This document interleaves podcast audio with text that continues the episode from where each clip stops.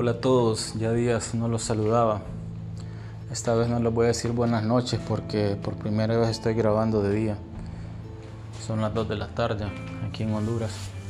Generalmente espero la noche, generalmente pasada la medianoche, para poder grabar y así evitar cualquier tipo de ruido ambiental, ya que este podcast se desarrolla a través de un celular sin tener un estudio adecuado ni, el equipo necesario, ya que como ustedes saben, lo que, los que me han seguido, es un programa que se realiza con el único propósito de comunicarme con ustedes, expresar ideas, escucharlos y en este caso apoyarlos, apoyarlos emocionalmente. Este programa se lo quiero dedicar a una persona que es muy especial para mí, es un hermano él fue compañero mío desde el colegio y le tengo un gran aprecio, un gran cariño y ahorita está luchando su batalla en contra del COVID. Tiene neumonía, em, le cuesta respirar un poco. Y bueno, eh, para Marlon, eh, Marlon te, deseo que te recuperes pronto, sabes que sos mi hermano y y te quiero mucho y bueno, hago extensivo el deseo de, buena salud para todos los que están pasando por estos procesos. Para todos los que hemos, pasado sabemos lo duro que, que es tanto en cuanto a la parte anímica, emocional, en la parte de la salud, de lo mal que nos sentimos, de los dolores que sufrimos. Algunos han sufrido pérdidas. Es, eh, realmente una tragedia, pero también es una tragedia en la parte económica. Pero hay que tener ánimo, siempre la vida a través de estos ciclos, cuando nos pasan cosas, nos, nos habla directamente y nos hace que nos pongamos en una situación eh, más, más profunda en el sentido de escuchar más lo que nos está diciendo. Y debemos de buscar esa meditación para entender qué puertas nos está abriendo a veces cuando parece que las puertas se cierran, más bien se están abriendo otras que no hemos visto. Entonces Marlon, adelante, fuerza y no bajes esos puños, a seguir luchando. Este programa va a ser diferente a todos los demás. Voy a hablar un poco de una película que dirigió un director que se llama, valga la redundancia, que se llama Ron Howard. Eh, Ron Howard, entre otras películas, también dirigió una que se llama una mente maravillosa, Beautiful Mind, con Russell Crowe. Y precisamente esa, esta película de la que vamos a hablar hoy eh, también es el actor principal Russell Crowe. Entonces, en esta película de Ron Howard que se llama Cinderella Man, eh, ese es su nombre en inglés, al español fue traducida al menos en Latinoamérica como El luchador. Se trata de la vida de, un boxeador, James J. Braddock, que mm, pues sufrió una fractura cuando él estaba boxeando y, le quitaron su trabajo como boxeador y se desarrolla más o menos eh, en los años 1900, en la década de 1920, cuando se dio la Gran Depresión en los Estados Unidos cuando la gente no tenía trabajo, eh, había una masa de trabajadores a las afueras de las empresas esperando que eligieran a uno o dos que tuviera suerte para, para poder trabajar. Entonces como, como Braddock no podía eh, boxear por la fractura en su mano, entonces de, de hecho fue la, la mano derecha que se fracturó. Entonces iba a estos lugares a, esperar tener suerte y que lo, que lo eligieran. Por el hecho de ser boxeador, eh, a él lo reconocían los capataces, entonces tenía suerte en ese sentido porque siempre lo elegían para ir a trabajar. Pero como tenía su mano derecha fracturada y, y el trabajo era muy físico y había que cargar cosas, él tenía que esforzarse mucho para cargar las cosas con su mano izquierda. Y así fue luchando día tras día, tratando de, sostener a su familia, a sus hijos y a su esposa. Eh, un día uno de sus hijos le dijo muy preocupado, de que a uno de sus amigos, pues los papás lo tuvieron que llevar a, la casa de los abuelos porque los papás ya no lo podían mantener.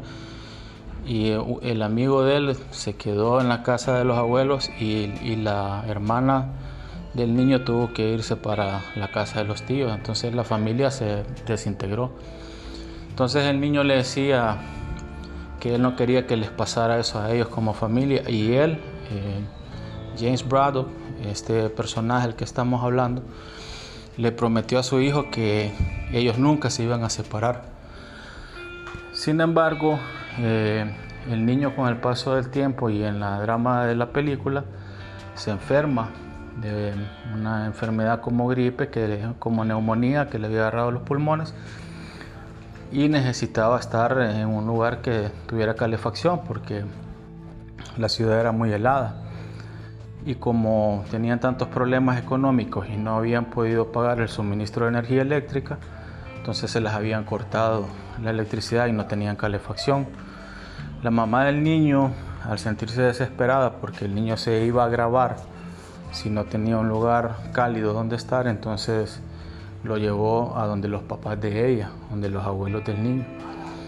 Cuando llega James a, a la casa, se encuentra con que sus hijos no están. Entonces se pone como loco porque le dice a la esposa, es que yo les prometí que jamás nos iba a pasar esto, que no nos íbamos a desintegrar.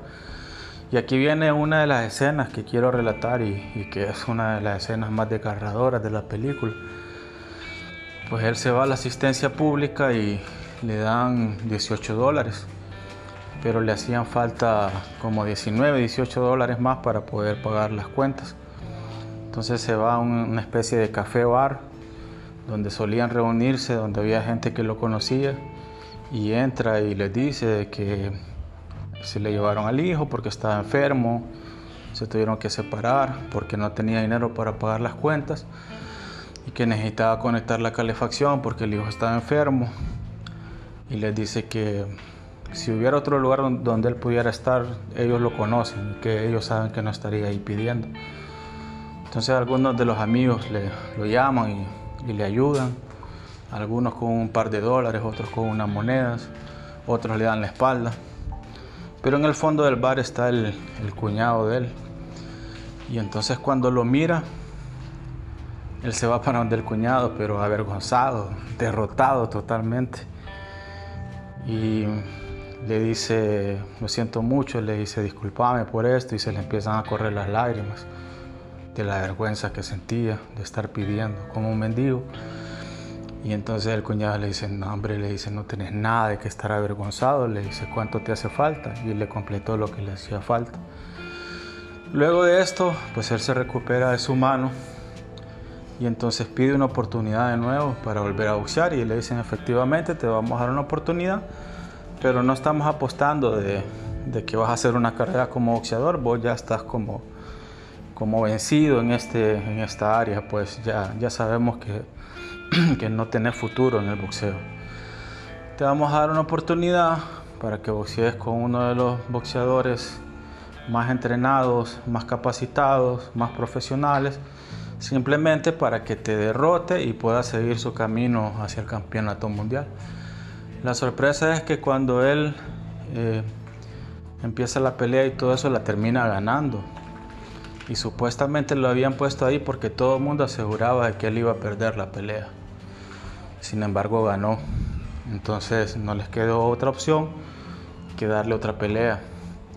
La siguiente pelea lo ponen a boxear con una persona todavía más preparada que, que el primer boxeador con el que había boxeado.